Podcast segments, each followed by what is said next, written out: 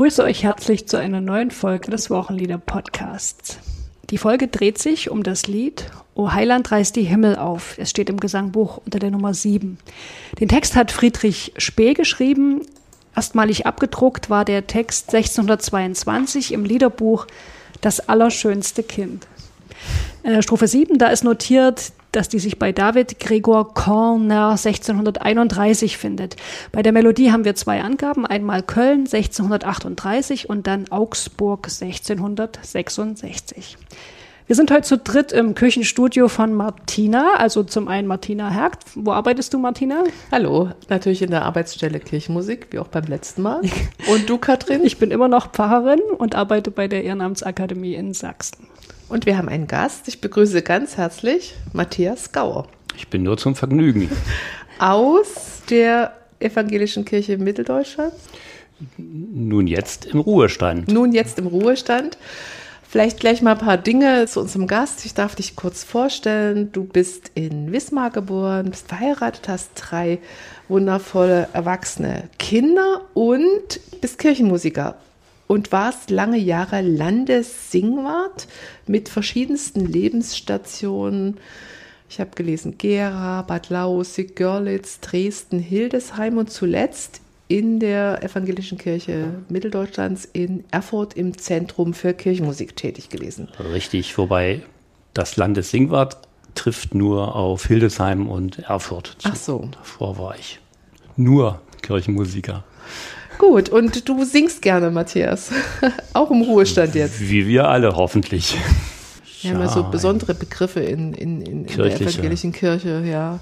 Obmann, Singwart. Was macht ein Landessingwart? Ich befürchte mal oder vermute, dass äh, in allen Landeskirchen äh, ein gleicher Begriff unterschiedlich definiert wird. Mhm. Also bei mir war es so, dass ich mit der Ausbildung von Chorleitern beschäftigt war, was sehr viel Freude macht denn die kommen ja aus eigenem Antrieb und äh, sind ganz eifrig. Dann macht man als Kirchenmusiker Angebote in der Landeskirche für, für Chorleiter zur Weiterbildung oder auch für Chöre, Stimmbildungsangebote. Mhm.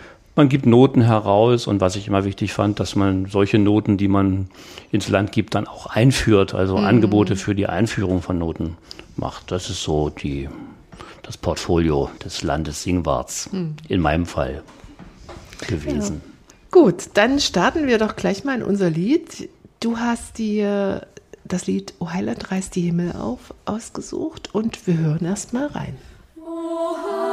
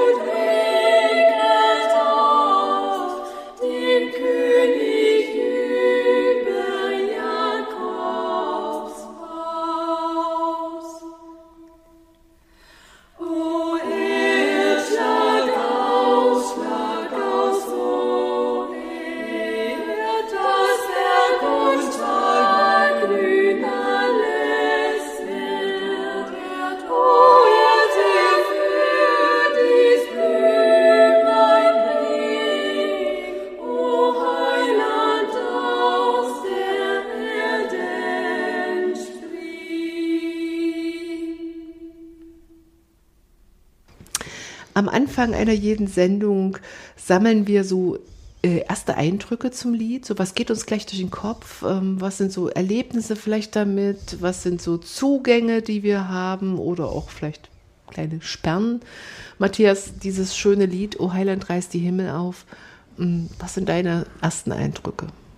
Ich vermute, dass ich nicht alleine bin, dass ich diese Melodie für sehr kraftvoll halte und die Bilder für sehr stark und mächtig.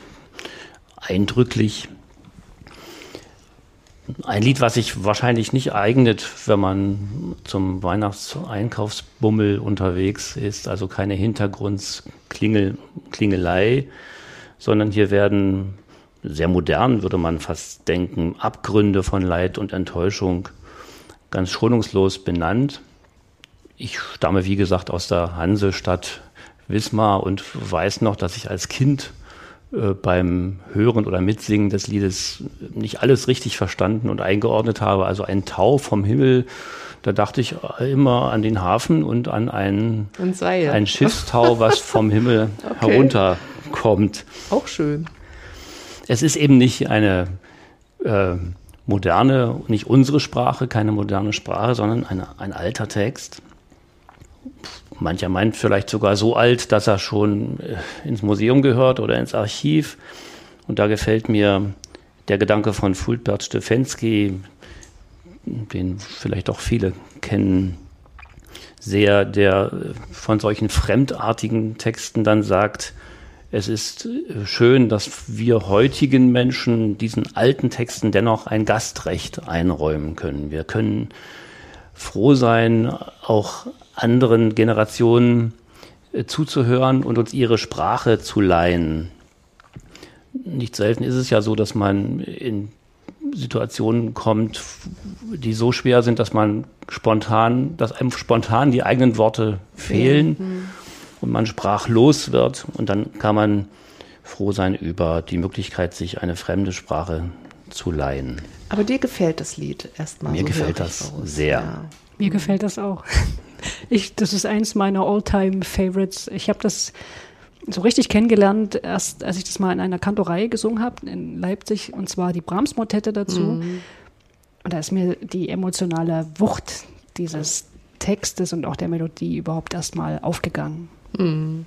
Naja, die Brahms-Motette, das ist schon große, starke und auch mächtig gewaltige Musik. Im Opus 74, glaube ich, ist das verarbeitet. Und das ist ja jede Strophe anders mhm. gestaltet, mhm. ne, in dieser Brahms-Motette.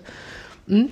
Kenne ich auch, habe ich auch gesungen. Ich glaube, im Universitätschor Leipzig damals noch in meiner ähm, Schulzeit. Aber für mich holt das eigentlich nicht das Lied zuerst rein. Für mich ist das Besondere und das auch Wunderbare an diesem Lied, da hört ihr heraus, dass ich es sehr mag, dass diese Melodie nichts braucht außer sich selbst, um mein Herz anzurühren. Mhm. Also das sind ja nur acht Töne auf dieser dorischen Skala. Jetzt brauche ich einen schönen Kirchenraum, mit dem ich mich stelle und ich singe oder summe das Lied ohne Begleitung und es passiert etwas. Das hat so eine Kraft. Äh, und so wie du das vorhin von dem, von dem Weihnachtsmarkt sagt, sagst, dieses Lied braucht kein Tamtam, kein Begleit, keine Begleitung, unbedingt kein Beiwerk. Es ist eher so, dass dort, so geht es mir, weniger mehr ist. Also ich würde deshalb auch gerne dieses Lied einstimmig im Gottesdienst anstimmen, unbegleitet. Am besten auch noch im Stehen singen. Stellt euch so einen großen Dom vor, so einen großen Hallraum. Ich stehe da und singe, O Heiland, reißt die Himmel auf. Einstimmig. Den Text hat ja Friedrich Spee geschrieben. Das war ein katholischer Barockdichter. Katholisch von uns Protestanten wurde das Lied deswegen lange als ein katholisches Adventslied angesehen und erst so Mitte des 20. Jahrhunderts in das evangelische Kirchengesangbuch aufgenommen. Also mit äh, Kirchengesangbuch meinst du jetzt das EKG, der Vorläufer von unserem jetzigen evangelischen Gesangbuch, ne? Mhm, genau. Ja, wobei dieses Gesangbuch äh, ja auch schon Vorgänger hatte. Mhm. Und äh, es, interessanterweise ist das Lied zum ersten Mal von einem katholischen Landgrafen herausgegeben äh, worden, mhm. der zuvor protestantisch war, also jemand, der die Konfession gewechselt hatte und dieses Gesangbuch, das rein pfälzische Gesangbuch, wahrscheinlich absichtlich so angelegt hat, 1666 in Augsburg, dass er aus beiden Konfessionen vielleicht seine Lieblinge herausgewählt äh, hat und die zusammen äh, erscheinen ließ, nämlich 76 Lieder aus der evangelischen und 82 aus der katholischen Tradition. Das, also das ökumenisches Gesangbuch. Das ist interessant. Und natürlich ist das Lied auch heute noch im Gotteslob zu finden, aber dort hat, hat man sich für die Erstfassung ohne die siebte Strophe, die in unserem Gesangbuch abgedruckt ist, entschieden.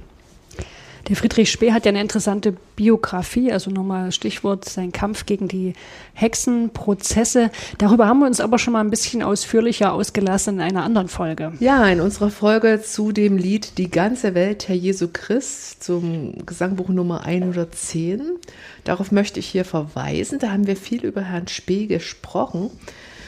Denn dessen Nachlass wurde ja erst so 14 Jahre nach seinem Tod ans Licht der Öffentlichkeit gebracht. Er hat viel anonym veröffentlicht zu seinen Lebzeiten und sein poetisches Hauptwerk, die Trutznachtigall, mit 52 barocken geistlichen Gesängen, ähm, veröffentlicht. Und in ihr finden sich, in diesem Werk findet sich zum Beispiel unser Lied O Heiland reißt die Himmel auf, aber auch andere bekannte Lieder, zu Bethlehem geboren, vom Himmel hoch, O Englein kommt. Also der Herr Spee ist ein bedeutender Lieddichter unserer unserer äh, Kirchenliedsammlung, die wir haben. Ja, Spee ist nicht alt geworden, nur 44 Jahre, 1591 geboren. Er war Jesuit und er hat sich mit seiner Kirche gerieben, hat mit ihr gerungen. Er hat im Rheinland gelebt und war dort auch, hatte eine Professur in Paderborn für Moraltheologie und hat während seiner Lebenszeit und Dienstzeit die Hexenverfolgung kritisiert und auch für diese Haltung gelitten, unter anderem auch mit einem Berufs- und Vorlesungsverbot. Mhm. Unser Lied allerdings gehört zu Spees Frühwerk, also es ist in der Zeit entstanden, als er noch äh, studiert hat. Mhm. Und, äh, so habe ich gelesen, während dieses Studiums war er auch als Katechet tätig und mhm. aus dieser Phase seines Wirkens stammt der Liedtext. Ja, wen das interessiert, bisschen näher, hört gern mal in die Folge zu Die ganze Welt Herr Jesu Christ rein. Mehr wollen wir jetzt hier an dieser Stelle nicht über Friedrich Spee erzählen, sondern. Dann lass uns über den Text reden. Genau. Über den Inhalt. Auf den Text. Ihr habt schon gesagt, ursprünglich hatte das Lied sechs Strophen. Ähm, und ich finde, dass dieses Lied oder das Besondere an diesem Lied ist, dass es eben so stark mit Bildern arbeitet, vor allem am Anfang, und zwar mit sehr heftigen, eruptiven gewaltsamen Bildern, könnte man fast sagen. Ich lese noch mal einige der Verben vor, die in den ersten Strophen so auftauchen. Ne? Aufreißen, abreißen, herabfließen, brechen, ausschlagen, springen. Das sind ja keine harmlosen Vorgänge, die da geschildert werden. Dazu kommen viele Vokative, ja, überall, wo das O auftaucht. Äh, o Heiland, O Gott, O Erd, O Sonn, O klare Sonn. Also Vokative sind ja so Anreden, also es können, es können Anreden sein, es können aber auch äh, Anrufe sein und dann haben sie eher so einen bittenden, flehenden Charakter. Aber du meinst jetzt nicht das O als Seufzer, oh. Nee, dann wird es mit H geschrieben, genau, OH. sondern dieses O, so ein, eine Anrede. Ja, ja, wie bei O Tannenbaum, O Tannenbaum, das hm. ist auch ein Vokativ. O du Tannenbaum. Aber das ist eben eher so eine hm. Anrede, hm. bei O Heiland reißt die Himmel auf, das ist so ein Anruf, ne? Ja, und dann natürlich die Imperative, die das Lied prägen. Reiß auf, lauf, schlag aus, spring. Also der Text ist voller eruptiver Bilder, vermittelt so eine Anspannung, heftige Emotionen, er ist fordernd. Und worum geht's genau? Es geht um eine riesige, verzehrende Sehnsucht nach dem Messias, nach dem Heiland. Beim Heiland steckt das Heilen drin. Der Heiland ist der, der alles wieder zurechtbringt, die Dinge wieder zum Guten wendet. Also ist das eigentlich ein Sehnsuchtslied nach Erlösung, nach Heilung, nach Rettung.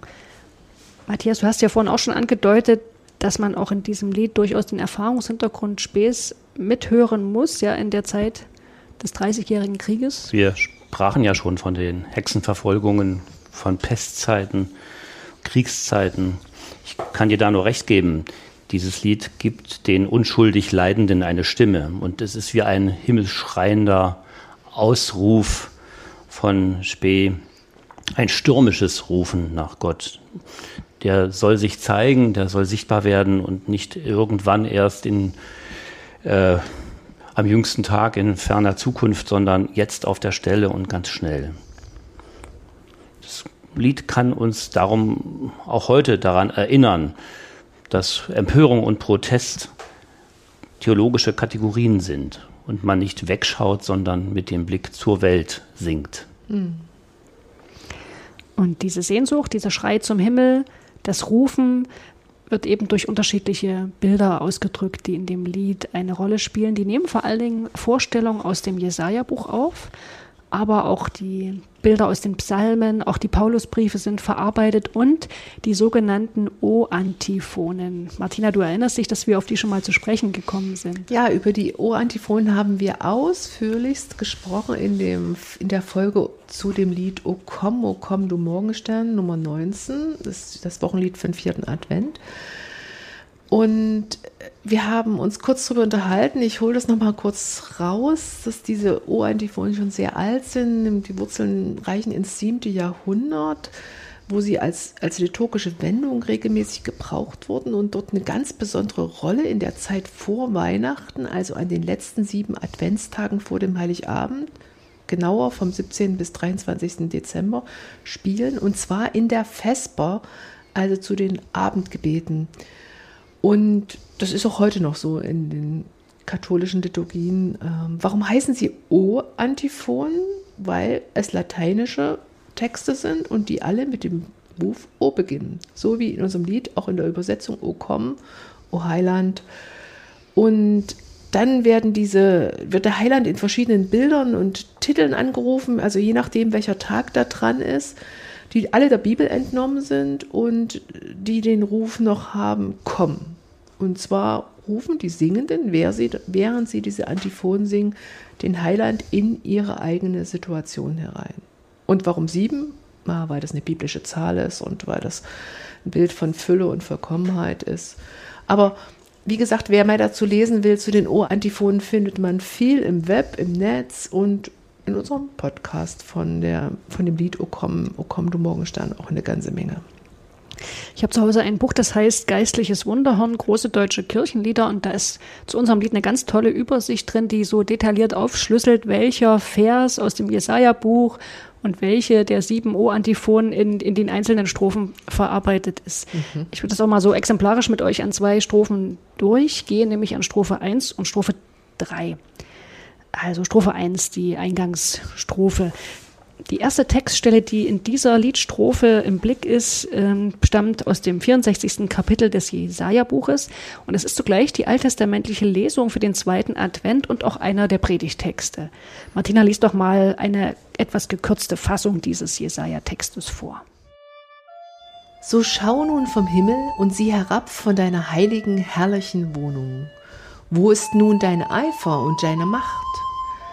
Deine große herzliche Barmherzigkeit hält sich hart gegen mich. Warum lässt du uns, Herr, abirren von deinen Wegen und unser Herz verstocken, dass wir dich nicht fürchten? Kehr zurück um deiner Knechte willen, um der Stämme willen, die dein Erbe sind. Ach, dass du den Himmel zerrissest und führest herab, dass die Berge vor dir zerflössen, wie Feuer Reisig entzündet und wie Feuer Wasser sieden macht, dass dein Name kund würde unter deinen Feinden und die Völker vor dir zittern müssten. O Heiland, reiß die Himmel auf, herab, herab vom Himmel lauf. Ja, also hier ist der Bezug sehr, sehr offensichtlich mhm. ne, zwischen der Jesaja-Stelle ja, und ja. dem Text der Strophe. Aber es stecken noch mehr Anspielungen drin, nicht nur auf diesen Jesaja-Text. Matthias, liest doch gleich nochmal die komplette Strophe bitte vor. Gerne. O Heiland, reiß die Himmel auf, herab, herab vom Himmel lauf, reiß ab vom Himmel Tor und Tür, reiß ab, wo Schloss und Riegel für. Dazu passt nämlich auch noch ein anderer Vers aus dem Jesaja-Buch, Jesaja 45, Vers 2. Da heißt es, so spricht der Herr zu seinem Gesalbten, ich will vor dir hergehen und die ehernen Türen zerschlagen und die eisernen Riegel zerbrechen. Und auch eins der O-Antiphon steckt hier in der ersten Strophe, nämlich O Clavis David, übersetzt O Schlüssel Davids. Und dann geht's weiter, Zepter des Hauses Israel, du öffnest und niemand kann schließen, du schließt und keine Macht vermag zu öffnen. O komm und öffne den Kerker der Finsternis und die Fessel des Todes. Also so eine kurze Strophe und so viele Anspielungen stecken da drin ne, auf traditionelle Texte. Strophe 3. Ja, ich lese die mal vor. O Erd, schlag aus, schlag aus, o Erd dass Berg und Tal grün alles wert. O Erd, herfür dies Blümlein bring, o Heiland aus der Erden spring. Da steckt auch ein Vers aus dem Jesaja-Buch drin, Jesaja 45,8. Träufelt ihr Himmel von oben und ihr Wolken regnet Gerechtigkeit. Die Erde tue sich auf und bringe Heil und Gerechtigkeit wachse mit auf. Ich, der Herr, erschaffe es. Also das steckt drin in der zweiten Strophe. Auch noch ein anderer Text aus Jesaja, der ist auch äh, Predigtext am zweiten Advent, äh, Jesaja 35. Lese ich jetzt nicht vor. Wenn ihr predigt am zweiten Advent, könnt ihr ja mal gucken, wo da die Bezüge zwischen dem Lied und der Textstelle sind. Und natürlich steckt auch Jesaja 11 drin. Ja, Jesaja 11, das ist es ist ein Rosensprung, ne? Es wird ein Reis aufgehen. Genau, genau. Mhm. genau. Und passt dann eben auch zu dem anderen. Mhm. Aber wie die alten Herrschaften ihre Bibel kannten und aus diesem Fundus dann zur Dichtung gefunden haben. Also die Bibel ist bei denen wahrscheinlich immer im Hinterkopf mhm. mitgelaufen, mhm. Bibeltext. Ah. Jedenfalls ist ja auffällig, sowohl das mit dem Zweig, äh, also Jesaja 11, ne, es ist ein Rosensprung, und auch das, was ich vorher vorgelesen habe, diese andere Jesaja-Stelle, das sind ja eigentlich Frühlingsbilder. Ne? Und mhm. also das ist doch ein, ein Lied, ein Adventslied, in dem der Frühling steckt. Wie passt das zusammen mit dem Advent und dem Frühling? Passt das? Wir müssen es ja nicht passend machen. Aber ich, für, für, mich denke ich schon, der Frühling ist etwas, was unter der Erde beginnt. Also mhm. unterirdisch brechen sich Kräfte Bahn und auch das die zartesten Triebe finden dann einen Weg durch das Erdreich ans Licht.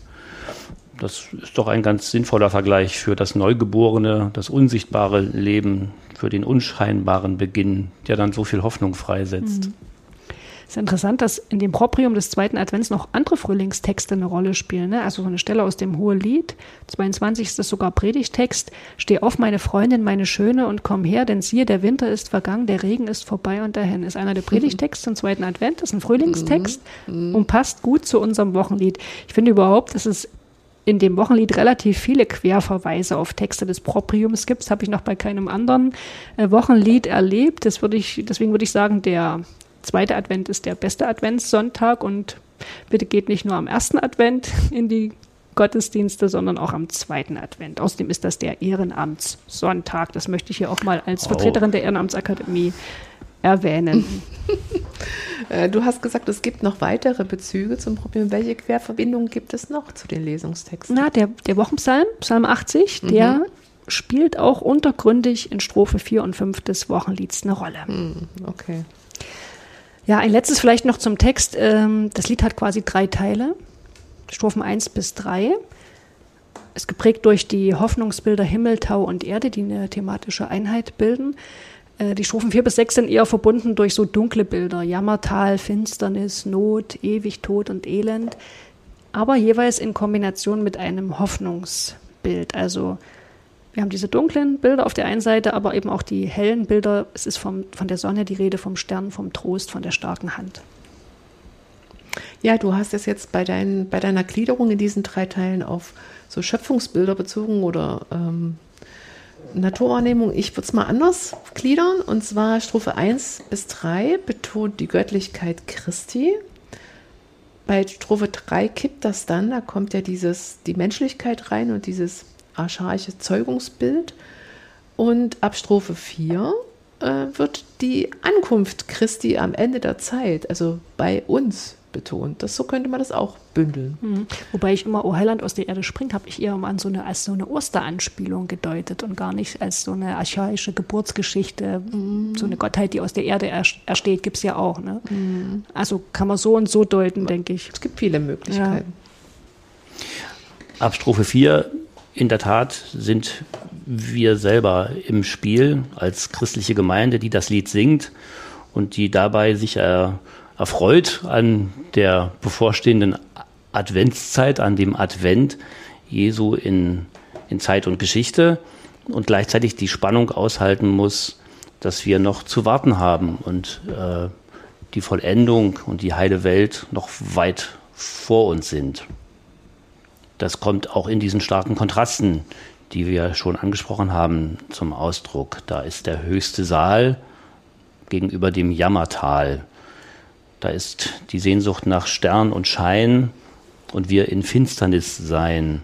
Oder Strophe 5 lese ich gerade, da ist, steht, dich wollten wir anschauen gern. Und dann noch vor Augen steht der ewig, ewig tot, tot, als Gegenüber. Hm. Und diese Spannung hält Friedrich Spee ganz konsequent durch bis zur Strophe 6, wo er dann eine Auflösung einfach nur in sehr, äh, in sehr angedeuteter Form anspricht. Ach komm und führ mit starker Hand vom Elend zu dem Vaterland. Also das scheint den Menschen seiner Zeit da ein sehr hartes Ende gewesen zu sein für ein Lied in der Adventszeit, so dass er, äh, so dass zu diesem Lied dann eine siebte Strophe ergänzt wurde von anderer Hand. Das ist gleichzeitig der dritte Teil des Liedes, ne? Genau. Mhm. Ja, und wie würdest du das beschreiben? Die siebte Strophe, wieso, wieso drückt die aus, dass man das nicht so ausgehalten hat? Naja, wenn wir es lesen, da wollen wir all danken dir, unserem Erlöser für und für, da wollen wir all loben dich zu aller Zeit und ewiglich. Das ist ja so ein sehr persönlicher ja, Aus, Ausklang dieser mhm. vorangegangenen sechs Strophen. So äh, vermute ich, dass das jemand anders für nötig gehalten hat, dort noch einzufließen. Mhm. Und wie gesagt, die katholischen Mitbrüder und Schwester in, äh, in ihrem äh, Gottes Lob. Gottes Lob haben, haben diese Strophe weggelassen. Das hat auch was, ne? Also ja, kann man auch wirklich überlegen, ob man das, das beim Singen auch weglässt, wenn man diese Spens um eben um die Spannung geht, wenn man ja. die nicht, nicht gleich wieder einsammeln will. Nicht heile Welt macht. Ja. Hm. ja, und nach der Textanalyse gucken wir mal auf die Melodie. Ja, bei den Quellen der Melodie sind wir uns nicht ganz so sicher. Im Gesangbuch selbst angegeben Köln 1638, Augsburg 1666.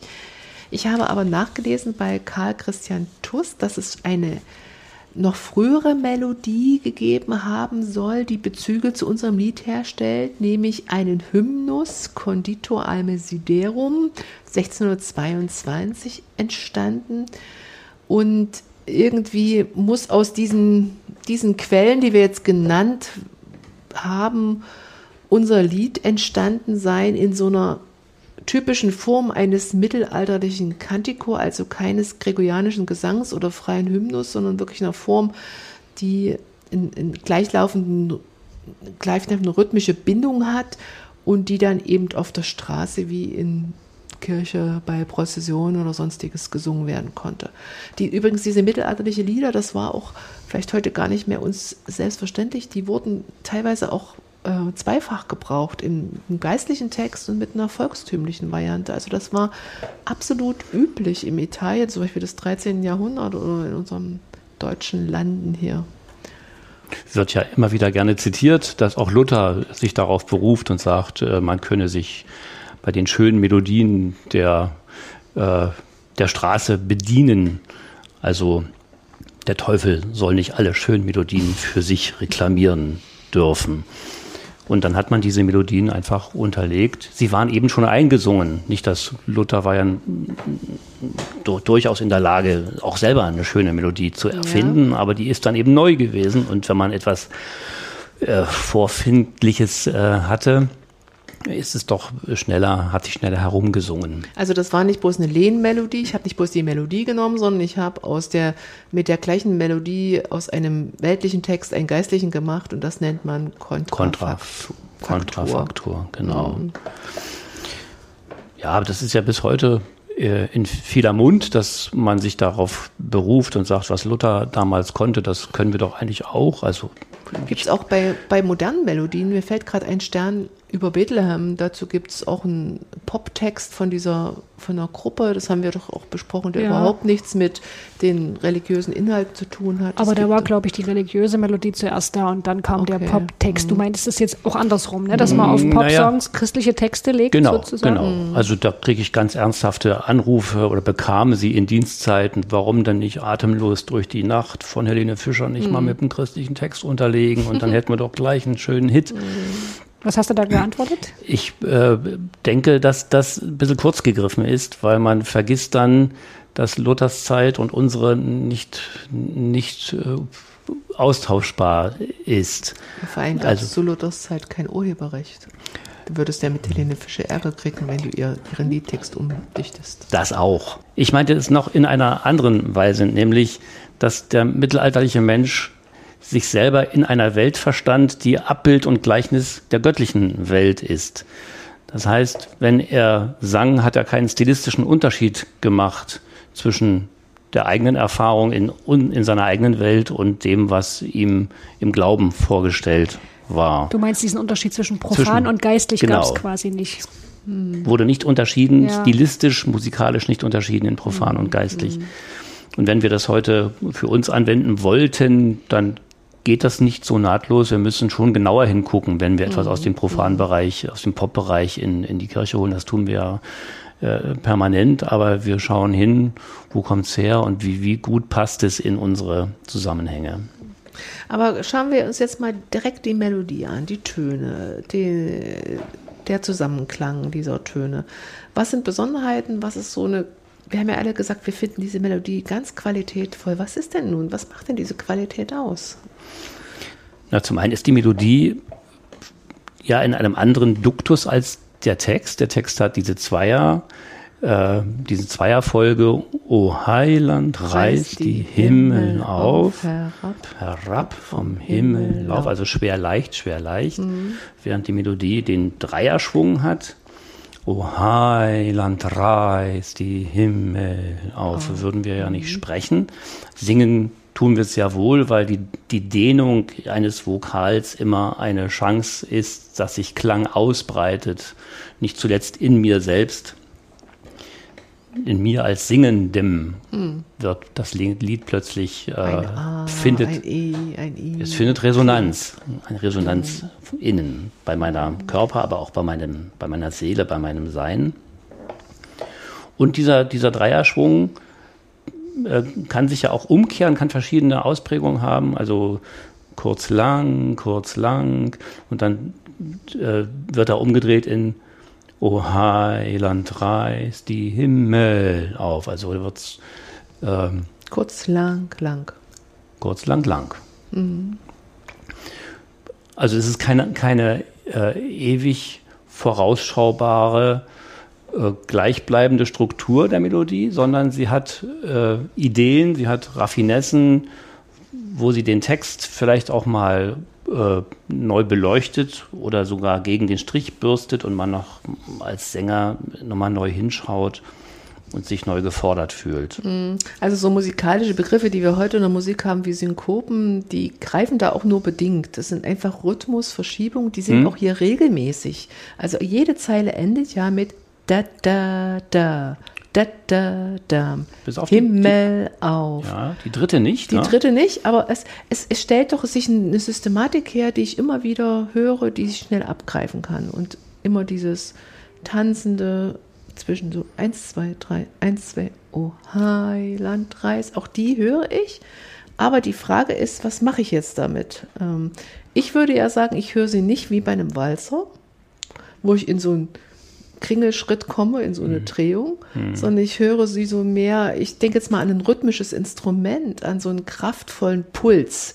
Der treibt das weiter, der verdichtet auch. Also ich kann mir sehr gut vorstellen, zu diesem Lied so einen äh, mittelalterlichen Duktus mal so ein Tambourin oder ein Päuglein oder ein Schellenring dazu zu schlagen. Und zwar relativ regelmäßig oder auch eben nicht regelmäßig, ausbrechend, je nachdem, wie mhm. die Stelle gerade mhm. tickt es ist ja von der Struktur her ein, ein Tanz. Von der, vom Stil her haben wir einen Tanz vor uns, aber er wird textlich aufgeladen. Reiß ab vom Himmel, Tor und Tür.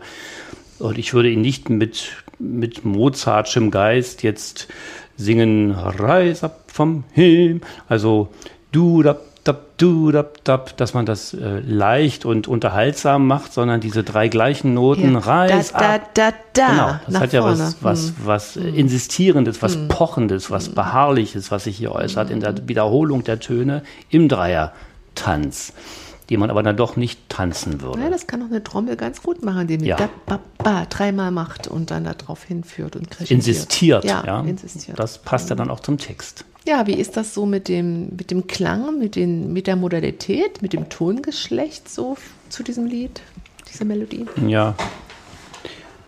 wir kennen ja heute Dur und Moll gewöhnlicherweise, aber in anderen Podcasts habe ich gehört, dass ihr schon über eine andere, über andere Möglichkeiten des Tonvorrats geredet habt, die Kirchentonarten, äh, die, Kirchentonarten, die verschiedenen Modi. Modi. Äh, ja. wir haben ja die Klischees, dass alles irgendwie, Moll ist alles irgendwie weich und warm und dunkel und Dur ist hell und strahlend. Und wir haben hier das Dorische, was dem Tonvorrat äh, sehr ähnlich ist, dem Moll. Moll. Hm. Und dennoch einen ganz anderen äh, Charakter hat, wie wir mhm. an dem Lied ja merken. Es hat nichts, hat nichts Weichliches oder Warmes, sondern es hat etwas sehr Aufstrebendes, Helles, ist eben dorisch. Mhm, das ist wie bei so einem Künstler, der auf eine Farbpalette zugreift und da, da ist eine Mischung drin. Ja. Ist nicht eindeutig. Mhm. Ich finde, dass das Lied wirklich in solchen dreimaligen Anlaufphrasen, ich denke sie, wie gesagt, auftaktig, äh, irgendwie immer weiter zum höchsten Ton schwingt und, und auch das passt zu diesem drängt und fleht und der höchste, die höchste Stelle ist erreicht bei erster Strophe Reiß ab vom Himmel Tor und Tür. Und dann gibt es so einen Abgesang, der wieder nach unten geht. Und ich finde es ganz schön, wenn ich mir anschaue, es gibt einige Kompositionen, wir haben ja schon auf Brahms vorhin verwiesen, wo dieses Lied verarbeitet wird. Ein ganz schönes Stück ist auch die Motette von Hugo Distler aus dem Jahreskreis O Heiland reißt die Himmel auf. Ich glaube, jeder, der Chorleitung studiert oder Kirchenmusik, kennt die irgendwann, weil das eine gute Dirigierübung ist, dieses Stück. Aber dort wird, werden so einzelne Worte, dieses Reiß ab, Reiß ab, rausgezogen und die werden in ganz, ganz schneller, schnell Wechsel gebracht, fast ein bisschen halsbrecherig in Zweier- und Dreierbetonung und das unterstreicht nochmal bei dieser Komposition auch so diese Dräng, dieses Drängende des, des, des Liedes. Also wir sind uns einig, Matthias und ich, dass das eine schöne Komposition ist von Herrn Hugo, Distler. Hugo Distler, ja. Ja. Hm. Gut, also das war so ein Exkurs. Es gibt viele schöne Bearbeitungen. Jetzt singen wir das Lied im Gottesdienst. Zweiter Advent. Na, welche Gestaltungsideen habt ihr für den Gottesdienst?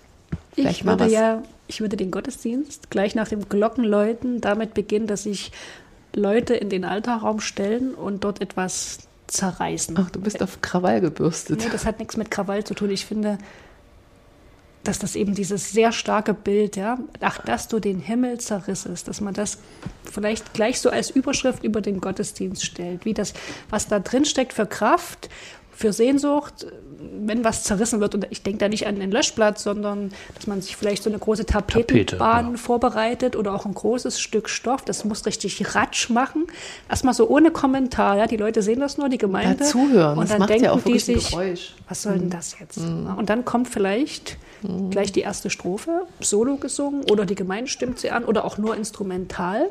Zum Reißen könnte schon die Pauke den Rhythmus des Liedes, dieses Tam, ja. Tam, Tam, Tam, ja. Tam. Okay. Genau, das, das wäre auch noch eine, noch eine zusätzliche Idee. Man muss eben das Reisen gut hören. Ne? Die Pauke darf das Reisen nicht, nicht ja. verdecken. Mhm. Ja, also das war jetzt sozusagen eine textorientierte Gestaltungsidee. Ja, das Lied erfahren auch. Das ist ja was Körperliches, dieses Reisen. Da brauche ich Kraft, da brauche ich Schwung, wenn das macht, ne? Ja. wenn das bricht, der Stoff. Man könnte auch erstmal reisen, dann kommt die alttestamentliche Lesung und dann kommt das Lied. Ne? Mhm. Okay. Mhm. Also ich, ich kann mir gut vorstellen, dass man dieses Lied nicht bloß in der, äh, im Adventskreis singt, sondern zum Beispiel auch in der Passionszeit im Frühling. Ja, wir haben da eine, wir haben da eine eigenartige äh, Art, Lieder in Rubriken zu tun und dann ja. Scheuklappen aufzusetzen und sagen, das gehört dorthin und woanders Weil sie im kommt es nicht wieder stehen, vor. Genau. Aber das man, ist ja nicht. da blättert man eben nicht in der nee. Passionszeit. Hm, aber, es wäre eigentlich gut, würde ja. doch passen. Ähm, auch da warten wir auf, auf Heil, auf Erlösung. Ja, selbst am Ende des Kirchenjahres könnte man es auch singen. Ja. Also ich hatte ja vorhin schon gesagt, dass mein Rezept wäre, das Lied zu versuchen, einstimmig zu singen äh, und vielleicht auch sich zusingen. Also Männer singen anders als Frauen, aber es braucht für diese Dinge immer auch Leute, die gut anleiten, damit alle wissen, was sie tun können und sich wohlfühlen und nicht das Gefühl entsteht, ich muss jetzt hier ganz viel nebenher machen. Es soll ja nicht so sein, dass diese Show dann im Mittelpunkt steht, sondern es soll mich, diese, diese Inszenierung soll mich zu einer Innerlichkeit, zu dem Text und zu dem Lied führen und mich nicht ablenken. Also mhm. das ist immer eine große Kunst, ob das gelingt. Äh, da muss man auch sehr spontan agieren. Aber noch eine Erfahrung vielleicht aus der Corona-Zeit. Ähm, Verfremdung und Verlangsamung, die tun uns, glaube ich, gut. Wir konnten ja nicht singen und wir haben gelernt, auf Lieder, auf Texte zu hören, die gesprochen wurden über Musik oder die zwischen Musik gesprochen wurden. Das wäre doch hier auch ganz schön. Die Orgel oder ein Rhythmusinstrument improvisiert oder auf einem Liegeton oder einen stehenden Akkord wird der Text der Strophe gesungen und erst dann singen alle. Die Strophen sind ja auch kurz und so mhm. intensiv. Ich habe noch mal Zeit, vorzulesen, nachzuhören. Ja, sonst geht das Lied auch so schnell vorbei. Ne? Und das ist erstens wirkungsvoll und es hat auch so ein, das ist jetzt nicht Stille im Gottesdienst, aber irgend so was anderes, anhalten. Das hat mit sowas zu tun. Das, das ist gut. So ein Saxophon, was die Melodie aufgreift, in, mit dem. Wie kommst du auf Saxophon? Mit diesem sehnsüchtigen Klang eines Saxophons, okay. der so ja, ins Innere trifft. Rhythmus habe ich auch noch eine Idee gefunden bei Wolfgang Teichmann in seinem Buch ähm, Choralgruf im Strube Verlag erschienen. Der hat da so eine Body Percussion, also mit auf den, auf den Brustkorb zum Beispiel trommeln oder in die Hände klatschen oder schnipsen oder auf den Oberschenkel patschen. Das ruft ja alles unterschiedliche Geräusche. Und da kann man eben, eine Gruppe könnte einen Groove machen, einen Rhythmus, einen gleichmäßigen, und die anderen singen das Lied da drauf oder sprechen es. Ja. Das ist auch ganz interessant. Also wer da eine Idee haben will, in dem Buch von Wolfgang Teichmann ist auch genau zu diesem Lied eine ganz einfache Idee abgedruckt. Und noch eine Idee, ich könnte auch immer den Anfangston einer Phrase nehmen. O Heiland reißt die Himmel auf. Und ich fange an, äh, alle singen und die Orgel hält den ersten Ton nur aus, jeweils einer Phrase.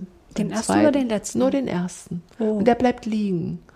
Und, und dann bleibt eben immer ein Ton liegen und diese anderen Töne, das ist wie so ein Faden, an mhm. dem reiben die sich oder ordnen sich ein das ist auch was sehr Reduzierendes, finde ich auch sehr entspannt. Christa Kirschbaum hat auch vorgeschlagen, dass man so Sängergruppen in die Ecken verteilt.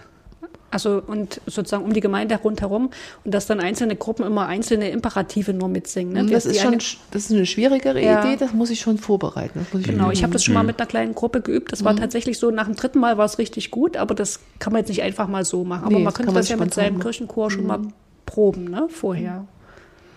Man kann auch die ersten drei Töne nehmen. Also es fängt ja mit einem DFG an und die drei singt irgend so ein Chor oder es spielt ein Instrument mhm. und darüber singen alle anderen weiter. Ist auch schön. Mhm. Gibt viele Ideen. Viele Ideen. Viele ja, man, man, man, braucht dann Leute, die ihrer Stimme sich bewusst sind, die also auch so einen mhm. Ton durchhalten mhm. können. Und da merken wir in unseren Tagen, glaube ich, alle miteinander, dass man sehr elementar arbeiten muss. Man muss den, mhm. das Lied erstmal gut einführen mit Verlangsamung, mhm. verlangsamenden äh, Elementen, sodass man in dem Lied zu Hause ist und dann kann man es spielerisch äh, variieren und, und verändern. Und bei deiner Idee mit dem Reißen, mit etwas wirklich zerreißen, da würde mir auch sofort einfallen, dass ich da die erste bis sechste Strophe bitte nur singen lasse dazu oder sprechen lasse und die siebte nicht. Das würde nicht hm. passen. Ja. Aber die siebte könnte ich an der Stelle, wo ein Gloria kommt im Gottesdienst, eigentlich dann positionieren. Mhm. Wenn das mhm. jetzt am Anfang ist. Also nach dem Kyrie sozusagen. Genau. Ja. Mhm. Dann könnte ich singen. Oder äh, nach dem Psalm. Ja. ja. Dann wäre für mich das ein guter Bruch, eine gute Wandlung mhm. und eine Wiederholung des mhm. Melodiegangs. Leute, wir haben tausend Ideen. Ja. Die Zeit reicht nicht. Genau, wir machen jetzt hier Schluss und ich danke dir ganz sehr, Matthias. Das war ein wundervolles Gespräch mit dir über dieses Lied, das wir alle so lieben. Ich denke, wir laden dich mal wieder in Wie? unseren Podcast ein. Am Anfang sagte ich, ich bin zum Vergnügen hier. Das hat sich auch voll bewahrheitet. Herzlichen Dank, dass du uns mit deinem Vergnügen angesteckt hast. Und euch, liebe Hörerinnen und Hörer, eine schöne Adventszeit. Bis zum nächsten Mal.